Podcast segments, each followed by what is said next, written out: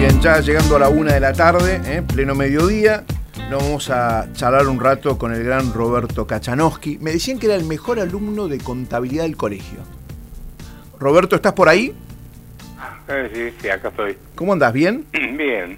Pepe Este Gilvidal, siempre. Pepe. claro, nuestro amigo Pepe Gilvidal nos dice: sí, sí, era compañero de banco y el mejor eh, alumno de matemáticas y contabilidad. Mira qué bien. Bueno, ¿cómo andás? Discípulo de- ¿cómo se llama? Luca Pachuelo. Mira, qué grande. ¿Cómo andás, Roberto? ¿Bien? Bien, bien, vos.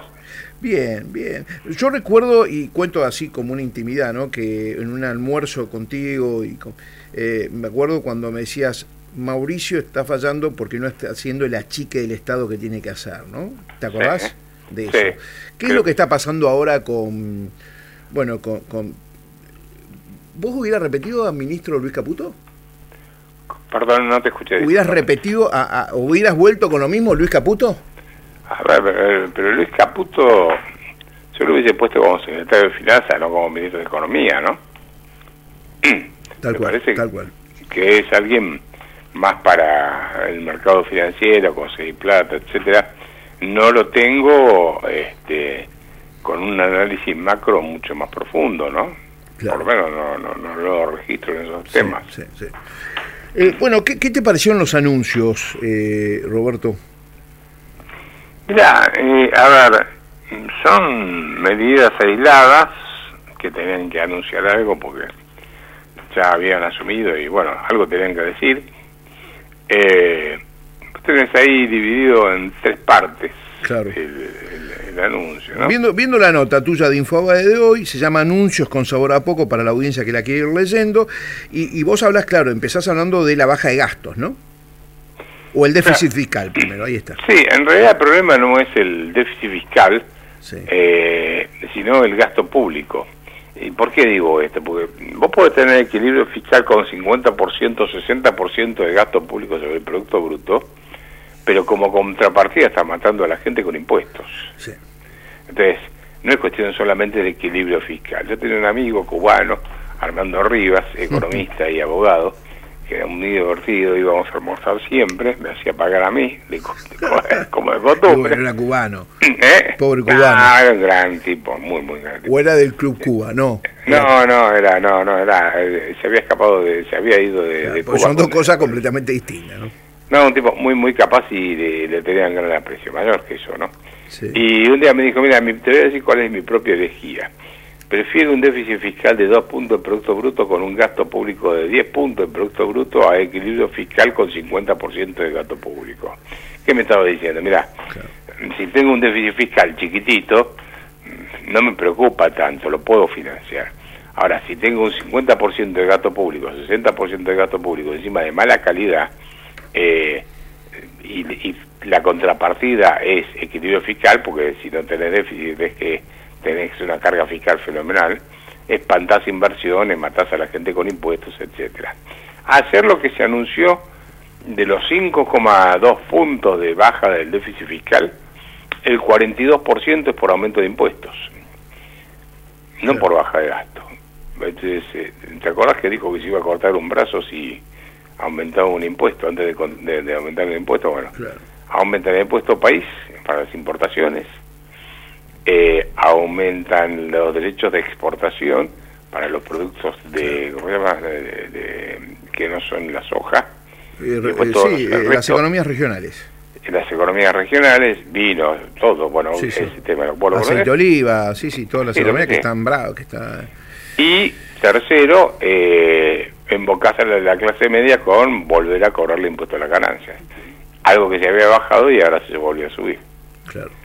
Y él votó a favor de bajarlo, si mal no recuerdo, Claro, en el sí, Congreso. en septiembre estamos hablando. Sí, ¿eh? sí, sí, sí, acá nomás. Entonces, vos, vos estás teniendo un ajuste de, del gasto, o, o de, perdón, un ajuste fiscal o un, un cierre de las cuentas públicas, donde 42% viene de impuestos, cuando se dijo que eh, la que iba a pagar el ajuste ahora era la casta política, los políticos. Sí.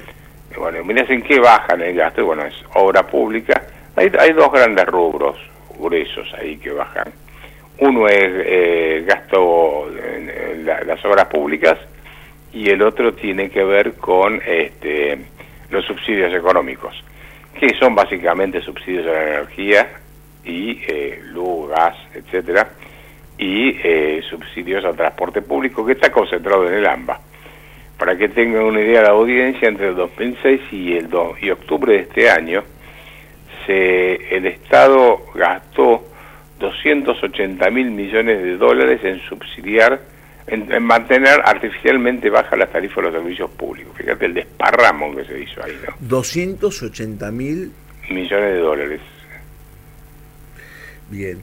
Eh, Eso es más de medio Producto Bruto de un país, de Argentina. Sí, sí. ¿El, tipo de cambio 800? El tipo de cambio 800, la pregunta es ¿por qué 800, no 850, 875? O, o 600, ¿no? Porque el impacto porque ¿de dónde saca? no sabemos de dónde sale el número ese. No sabemos. Es un número arbitrario.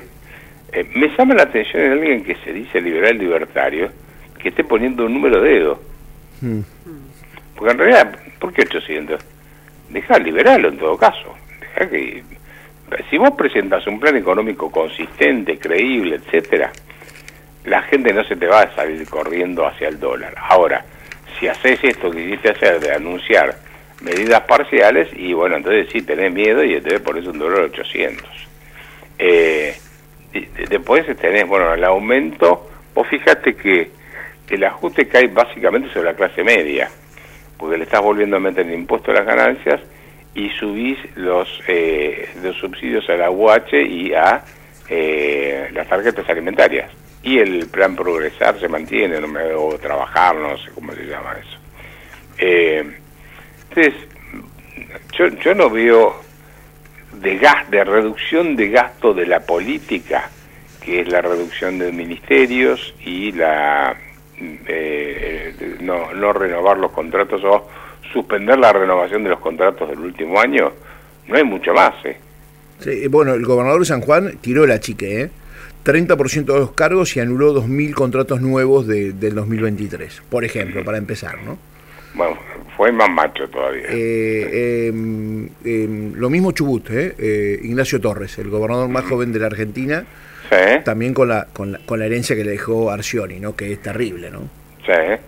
Bueno, por eso, yo estoy, bueno, y falta todavía que arreglen lo del Banco Central, que no sabemos. Yo pensé que hoy a la mañana eh, se iban a anunciar medidas al respecto y no se anunció nada. Por lo menos yo no vi nada, ¿no? Claro. Sí, sí, este, Así que... Eh, sí, a ver, eh, oyentes que dicen, viste, no se pueden respetar los 100 días.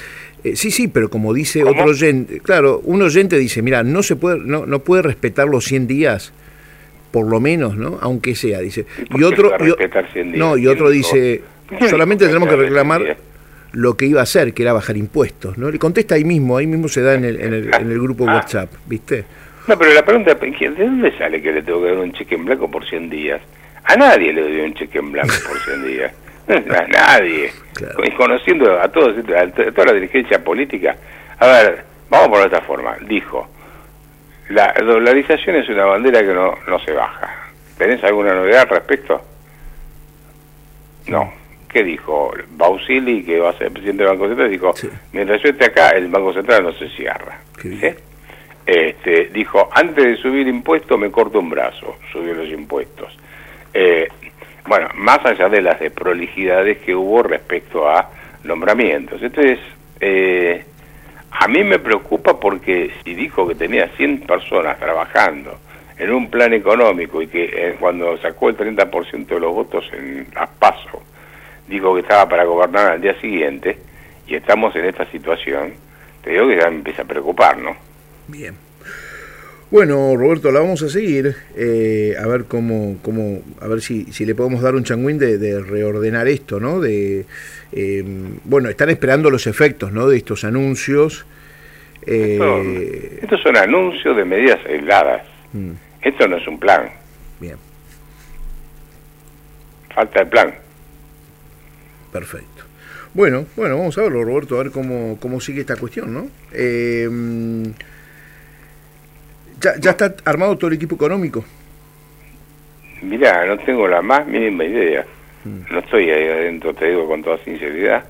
Eh, así que no te puedo decir. Este, eh, a ver, empezamos mal cuando nombran a Luis Toto Caputo como ministro. Ahí ya uno se le cae el alma al piso, ¿no?